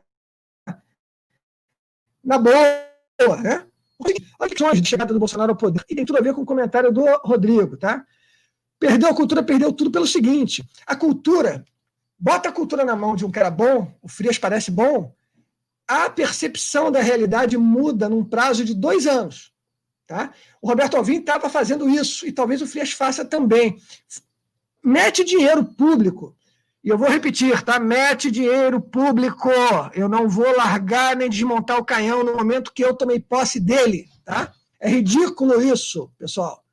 Se a gente resolver desmontar o canhão, a esquerda, quando entrar no poder, ela vira uma chave e remonta o canhão do mesmo jeito que estava. É ridículo presumir diferente, tá?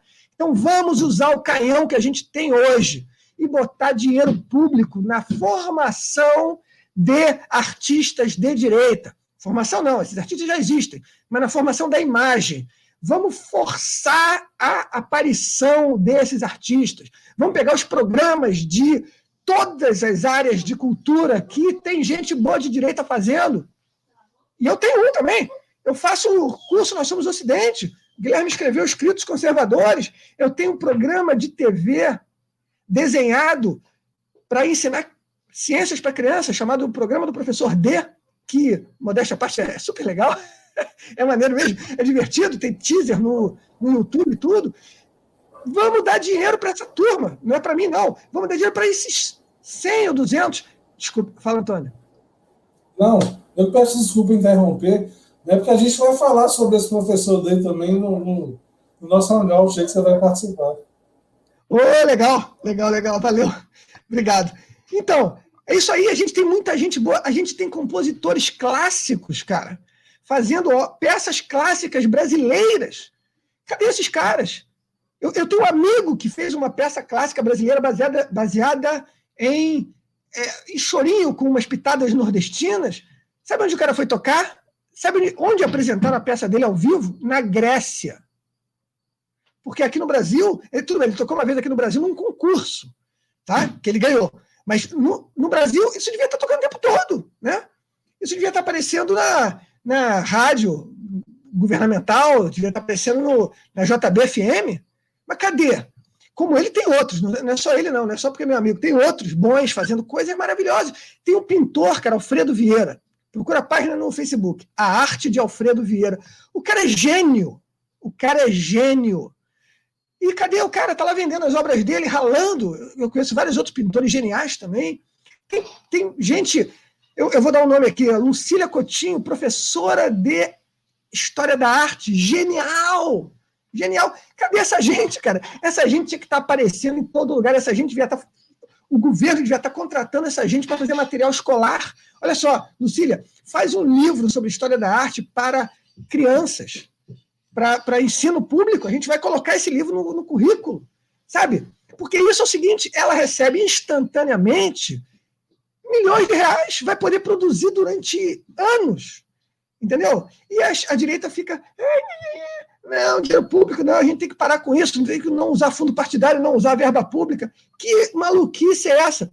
Obrigado, Juliana. É isso aí, professord.com.br. Ali tem um, uma descrição rápida disso. Mas como tem o meu projeto, tem um monte, gente. E essa elevação cultural, tá? E quando eu digo tem um monte, tem um monte, mas não é um monte, é, vamos dizer assim, ingerenciável, tá? É um monte gerenciável. Terça Livre, por exemplo, TV. Por que, que não pega Terça Livre e enfia dentro da TV estatal? Oficialmente, bota lá, sei lá, quatro horas por dia de TV, Terça Livre na TV. O cara liga a TV Brasil, tá lá o, o Aula dos Santos vociferando contra a esquerda. E tem outros. Por que não bota articulação conservadora, pô? Dentro do, dos programas da, da do, do, mundo nacional da cultura, né? Por que, que isso, isso tem que ser feito para ontem? Eu quero que o Mário Frias, se ele ouvir isso, que ele faça isso para ontem. Tem que dar dinheiro escancaradamente. Não tenha vergonha, não. É escancaradamente. Perdão. Fala, Antônio. Te interromper de novo, eu que peço perdão mas é porque você está falando das boas iniciativas, né? O professor Denis Andrade, a gente vai fazer um hangout com ele também, inclusive ele mandou um abraço para você aqui no início, mas ele também tem uma iniciativa ótima, eu já falei aqui em outras oportunidades, que ele pegou a Ilíada e a Odisseia e reescreveu para o público juvenil e infantil. Então, assim, acho que entra no, entra no meio dessas iniciativas aí que você está falando que merecem uma, uma oportunidade melhor e maior, né? Completamente. Tem o Destro, do Luciano Cunha, né, que é sensacional, revista em quadrinho, cara. Esse troço podia ter sido distribuído aí. Imagina um governo pega e diz assim: vamos fazer uma distribuição federal do Destro, cinco exemplares para cada biblioteca de escola pública. O Luciano Cunha fica milionário. E aí, o que, que ele faz com isso? Você acha que ele vai fazer um longa-metragem do Doutrinador? Você vai fazer uma longa-metragem. A Ive, em filmes, do Mauro Ventura, que é outro gênio, está fazendo um, um, um, filme do, do Destro. Pô, mas Aí o Luciano Cunha financiava a Irving para fazer uma longa-metragem nível Hollywood, cara. É, entendeu? Enquanto isso, a gente está fazendo o que? A gente está dando dinheiro para a Fundação Lehman fazer material didático, de quinta categoria, para doutrinar os nossos alunos. A gente tem que romper a barreira da vergonha, entendeu? E a gente tem que meter a mão na massa e dar dinheiro para quem para quem realmente produz coisas maravilhosas, como esse trabalho do Denis, sensacional, o trabalho do próprio Juliano Mioto, a Turminha da Liberdade, quadrinho para criança. Tem um monte de gente boa fazendo coisas alucinantes por aí, para crianças e para adultos, né? E, e o, o, a Secretaria Nacional de Cultura tem que encampar esses projetos. Né? Porque é o seguinte: a esquerda não abre mão do poder. E eles nunca vão desistir. O, o Black Lives Matter, que se dedica agora a espancar idosos brancos pelo meio da rua nos Estados Unidos, né? E Antifa quebrando tudo, quebrando monumento, arrancando estátua de Cristóvão Colombo, destruindo a história. Isso vai chegar aqui no Brasil logo, logo. Jorge Soros já deu centenas de milhões de dólares para um monte de ONGs aqui do Brasil para agirem. Elas vão isso. Isso já começou. A... eu já tive Antifa contra mim, bacana. Né? Um bando de pé rapado do outro lado da rua, que se a gente partisse para cima não sobrava um. Né? Mas, enfim, eles estavam lá. Eles estavam lá criando caso. Então a gente tem que lutar contra isso. E tem que escancarar essa violência toda. Desculpa, eu vou passar a palavra, eu falo, eu fico pelos cotovelos. Obrigado, Antônio. Obrigado, pessoal. A gente que agradece, Rui. Quanto mais, quanto mais fala, melhor fica. O Delmo, você que também que é do mundo dos livros aí, da cultura. Ô, gente, o Delmo, para quem não sabe ainda, o Delmo é meu amigo de infância. A gente nasceu na mesma cidade, a gente cresceu junto, a gente ia para as boates, para as discotecas junto. a gente tem uma amizade muito antiga e o Delmo ele é poeta desde que eu me entendo por gente, desde que eu conheci o Delmo, que eu estou acostumado a ler aí as, as, as poesias dele. Então ele é desse mundo aí das artes, da cultura. Como é que você vê isso aí, o, o que o Eduardo estava falando, Delmo? Eu queria a sua opinião também. É, só para falar um pouco de poesia, viu, Antônio? Eu me sinto um cara muito privilegiado, porque a minha esposa é muito mais poeta do que eu, é melhor poeta do que eu. Então, o que eu quero colocar para vocês é que a poesia sempre é, nos acompanhou, né? Mas o que o Eduardo tem falado é, é muito certo. A questão da cultura é um campo em que nós estamos ainda aprendendo a jogar nele.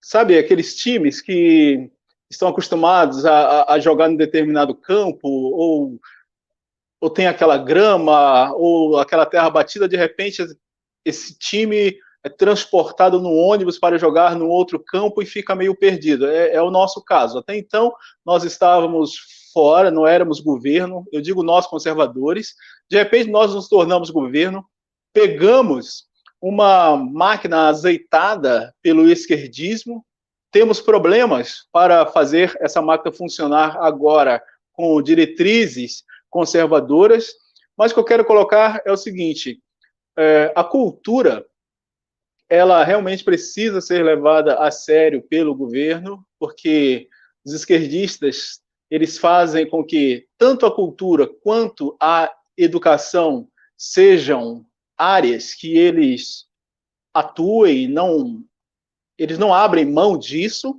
E o que nós podemos perceber agora é que temos que acelerar o passo, porque cada vez mais o progressismo ele tende a jogar mais pesado. Já que é um jogo, os progressistas eles jogam pesado. Então nós precisamos também entender a dinâmica do jogo para fazer com que a direita, os conservadores venham vencer cada partida. Agora, o que eu quero colocar também é que a esquerda ela não acredita na democracia. A esquerda ela não acredita na alternância de poder a esquerda, ela sempre buscou se perpetuar no poder. Isso nunca foi diferente e nunca vai ser. Então, todos aqueles que estão agora nos acompanhando, coloquem isso nas suas mentes. Guardem isso nos seus corações. A esquerda, ela não acredita na democracia, não acredita na alternância de poder, e sim busca se perpetuar no poder. Então, como diz a própria Dilma, a esquerda faz o diabo para chegar ao poder e faz o diabo para permanecer no poder. Então, a nossa luta é árdua em todas as áreas. A cultura é uma delas. Então, daqui para frente, cada vez mais enfrentaremos esse problema na cultura, na educação. O Eduardo falou justamente é, do fato do governo se valer da mesma tática, que é injetar, patrocinar produtores de direita, tem que fazer isso mesmo. Então, a guerra cultural, ela se dá de maneira que aquele que pode arbitrar leve vantagem e o governo pode arbitrar, ou melhor, pode arbitrar. E com isso, já que é um governo de direita, ele tem que privilegiar aqueles que querem se alinhar ao governo. Não era assim com a esquerda? Então, muitos dizem o seguinte: puxa, no tempo do PT, no tempo da esquerda, é, as verbas, os financiamentos, os fomentos privilegiavam a ideologia esquerdista. Mas você quer o quê? Que a esquerda fosse incoerente? Então, nesse sentido, a esquerda era coerente. Então, o que resta aos conservadores é, pensar da seguinte maneira: nós temos que fomentar, incentivar produtores de direita. Então, é necessário que essa informação chegue na ponta, é necessário que os produtores de direito se sintam incentivados a produzir. E há muitos conservadores que podem contribuir culturalmente, culturalmente nesse sentido. Eu gosto de poesia, como o Antônio Carlos falou, e nós somos de uma região que é o Vale do São Francisco, e nós convivemos com muitos poetas, né, Antônio? Ali em Pirapora, nas regiões adjacentes a Pirapora, mas eles não tinham sequer um incentivo para publicar um livro, um incentivo para sequer mostrar a sua arte. Então, da mesma forma que acontecia na região em que nós morávamos, acontecia também em outros lugares. Pessoas que são moralmente, não digo ideologicamente não, mas moralmente conservadoras, porque são tradicionais, produzem, por seu talento, obras que poderiam ser melhor é, comunicadas, aperfeiçoadas, porém, essas pessoas não têm a oportunidade. Mas eu acredito que a Secretaria de Cultura ela esteja também vendo esse lado.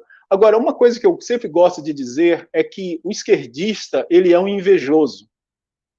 Ele é um invejoso. E uma das características da inveja é a destruição. A inveja ela vem sempre acompanhada do ato destrutivo. E a esquerda, quando ela não está no, quando ela não está no poder, movida pela inveja, ela vai sempre destruir, buscar a destruição.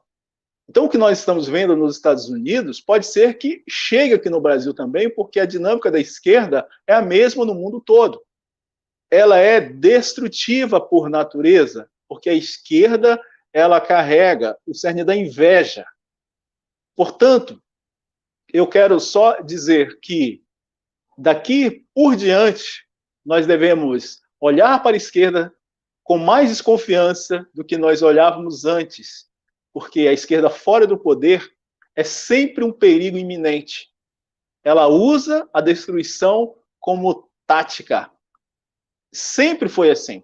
Então, o, o Saul Alinsky, que o Antônio Carlos conhece bem, ele tem lá um manual, justamente, que ensina a usar tática destruidora para se chegar ao poder. Nós tivemos aqui o Marighella, que no seu manual também ensinava táticas destruidoras para chegar ao poder. Então, a esquerda é isso, é sinônimo de destruição. Então, a cultura passa também por esse, digamos, esse caminho, esse viés do esquerdista quando ele não está no poder. Ele vai sempre ou pela educação ou pela cultura buscar algum tipo de destruição. E é isso que nós estamos vendo. A cada dia nós nos deparamos com situações em que ficamos perplexos. Puxa vida, como é que o Brasil culturalmente chegou a esse ponto? Chegou porque a esquerda fora do poder é destrutiva. Quer dizer, no poder ela destrói menos, mas fora do poder ela é violenta.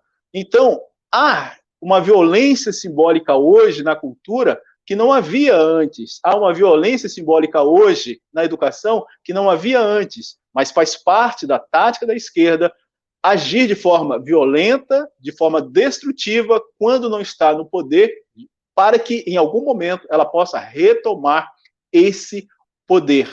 E a cultura serve de campo de atuação da esquerda, a, a educação serve de campo da atuação de esquerda. Então nós devemos também do lado de cada trincheira, nos preparar para esse enfrentamento.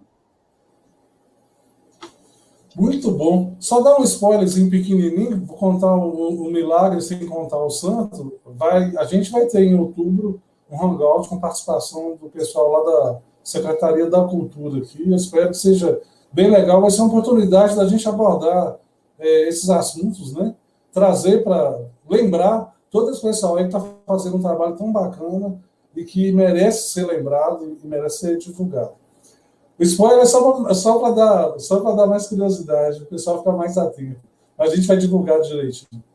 Ô, ô Guilherme, é, aproveitando, né, a gente está falando de cultura e tal, Eu queria sua opinião sobre o assunto, porque você também, obviamente, está mais do que inserido no assunto, como o Denis Andrade lembrou aqui, né?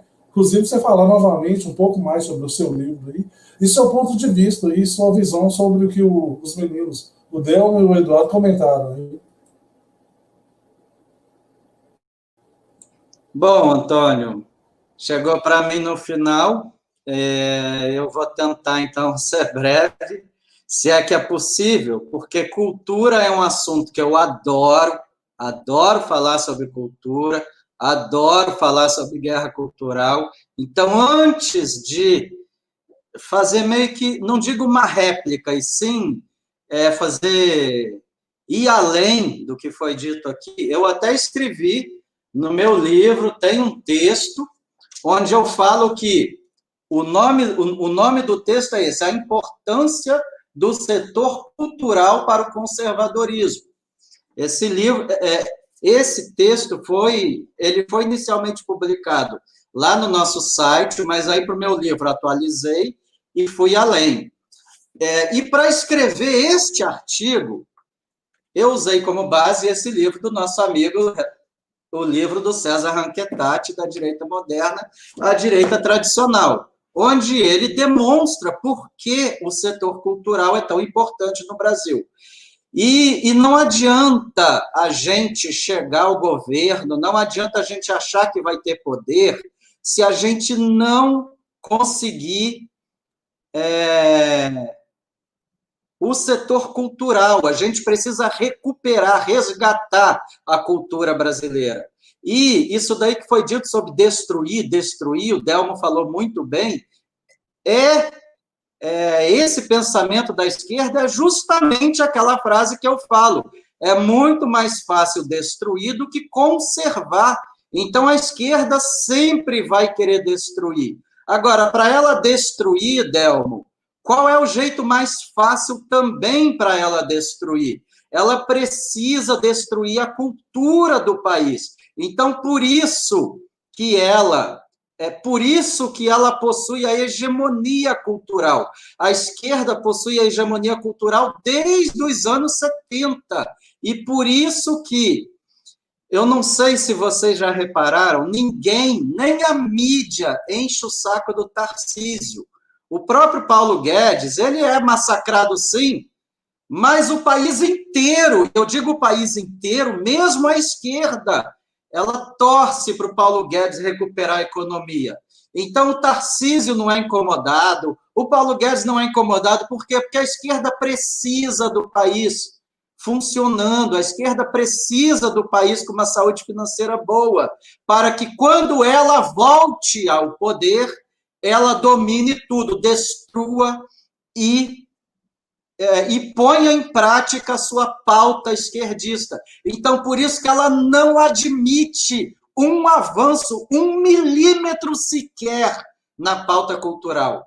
Então, isso que foi dito desse André Porciúncula, isso que foi dito pelo Eduardo Vieira, de o governo estar mostrando serviço aos poucos, eu concordo. O governo está de novo se reorganizando na área cultural, o governo vem reconquistando espaço, e agora, eu, é, eu espero que o governo é, que o governo tenha esta consciência, que não é apenas a economia, Jair Bolsonaro não vai conseguir fazer quase nada na cultura se ele não endurecer, se ele não enxergar que é o ponto nevrálgico para o país. Porque a gente só vai desesquerdizar o país, a gente só vai difundir o nosso pensamento conservador através da cultura. Então, a cultura é um ponto imprescindível para o conservadorismo.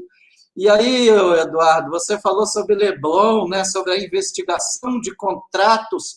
Eu acho o seguinte: ninguém tem que ter medo de investigar contrato passado, porque se o governo investigar contrato passado, o governo vai estar dando plena eficácia ao artigo 37 da Constituição, que é o princípio da moralidade, a moralidade dos atos administrativos. Então, o contrato, mesmo já cumprido, mesmo já executado, ele tem que ser, sim, investigado. E aí, já que a gente está falando sobre cultura, eu sou roqueiro. o único estilo de música que eu escuto desde os meus 10 anos de idade é rock. Punk rock, heavy metal, hardcore, é, é, é, tudo que é vertente do rock eu escuto. Desde os meus 10 anos de idade.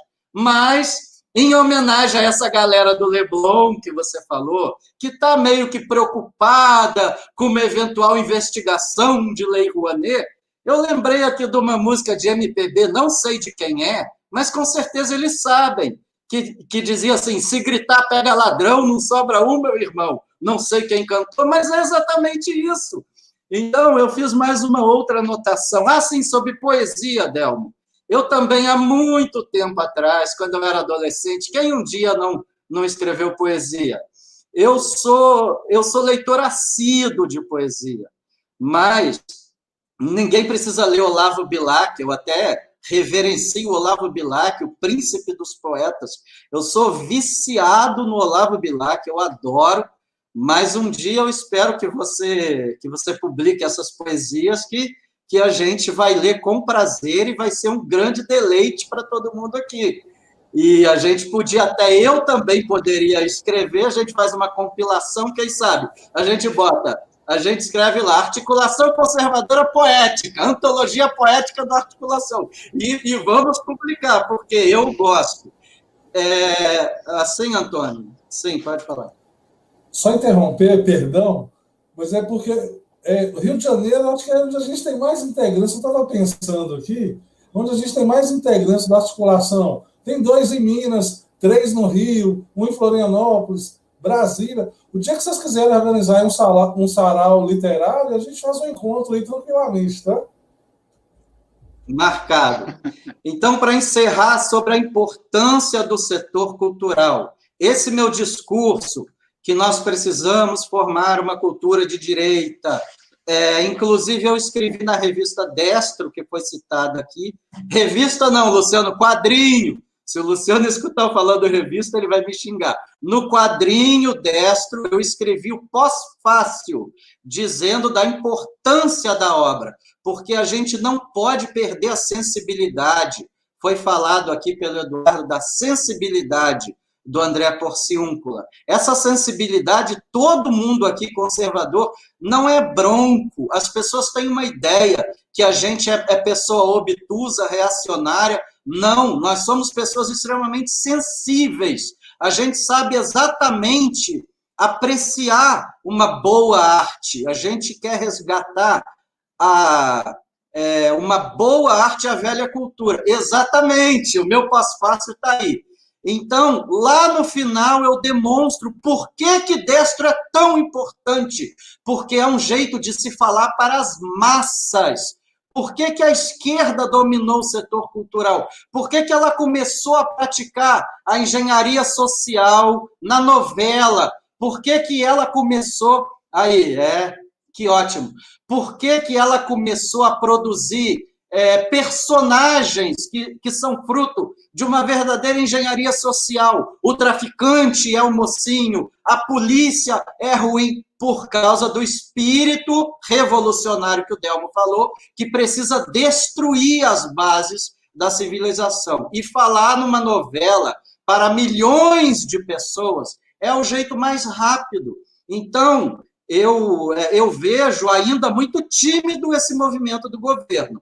É muito tímido, mas é um excelente começo porque a gente já se deu mal na época do Alvin.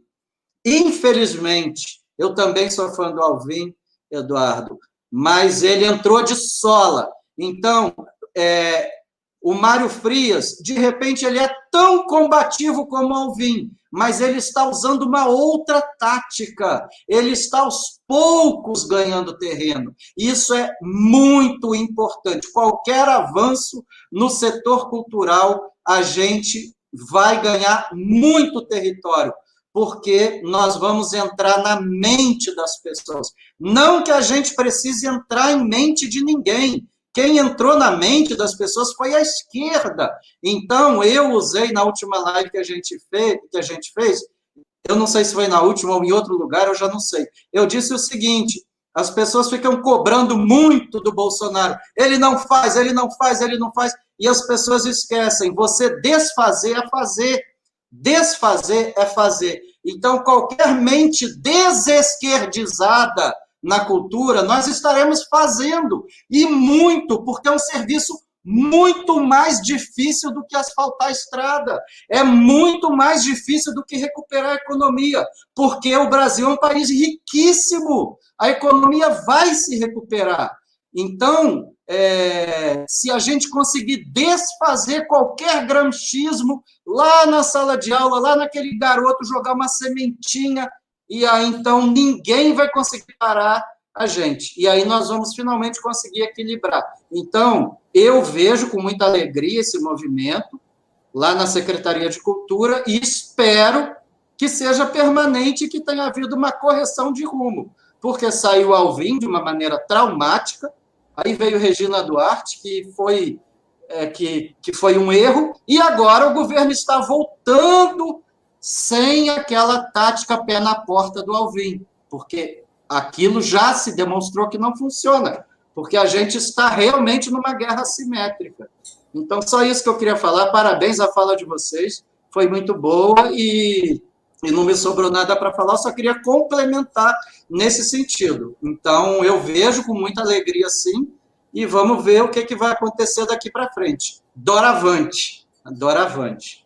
E, e para lembrar que aqui neste meu livro tem na página 62. Antes disso tudo acontecer, eu já falava da importância do setor cultural para o conservadorismo. O conservadorismo brasileiro que a gente precisa ir em busca, a gente precisa partir do princípio, não é apenas a economia estúpido, usando aquela frase, é a economia estúpido? Não é apenas a economia estúpido. Nós, nós precisamos de mais, nós precisamos ir além. Então, eu só queria finalizar com, dizendo isso. E encerro por aqui, obrigado, foi ótima live. E venho aqui sempre com, com muito prazer, muita honra, muita alegria. E vou ficar esperando a, a, a, sua poesia, viu, Delma? Eu quero, eu quero ouvir aí suas poesias sendo por você declamadas. É... Muito obrigado, Guilherme. Eu queria falar uma coisa aí, né, Delma? Não, só queria falar para o Guilherme que estão esgotados, mas eu já publiquei três livros de poesia, só que não, não, eu não tenho mais nenhum, tá?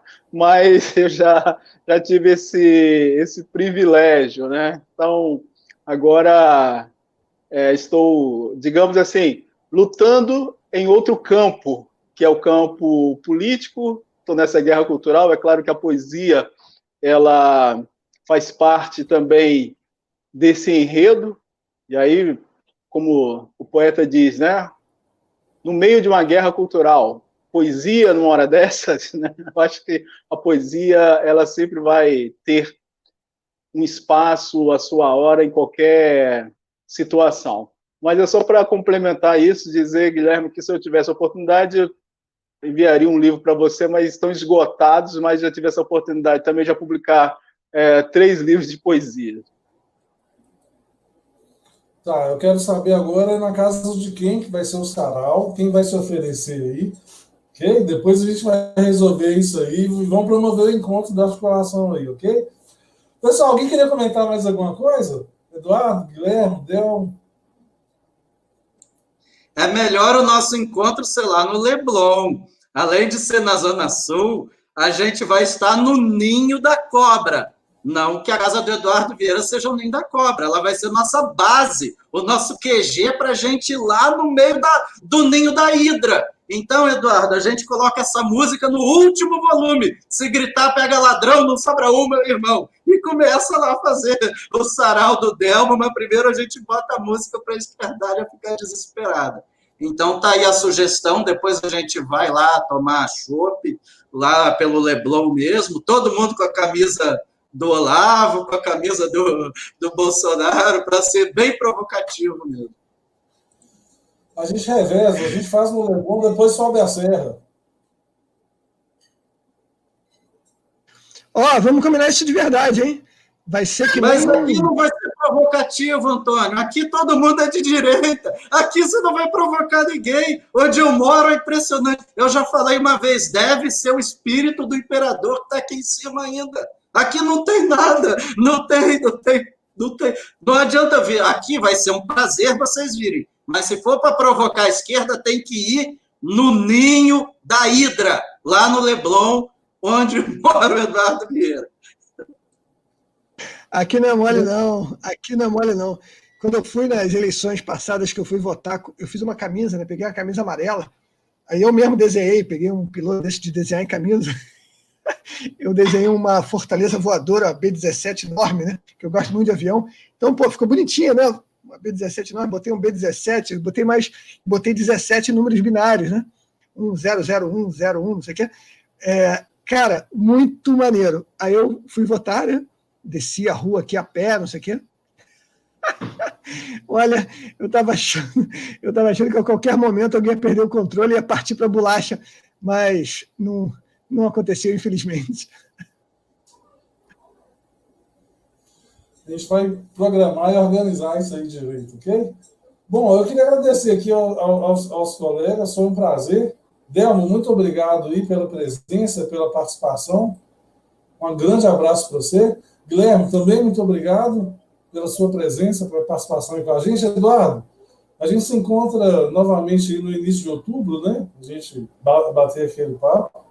Queria agradecer a todo mundo que estava aí assistindo a gente, o pessoal que estava aí no chat comentando. Hoje estava bem agitado, bem divertido também. Espero que vocês tenham gostado, foi um papo muito legal. É, Simone, infelizmente, não pôde participar, ela ficou até na dúvida se entrava depois ou não, mas achou que não, que não valia a pena, mas nosso abraço aí para ela.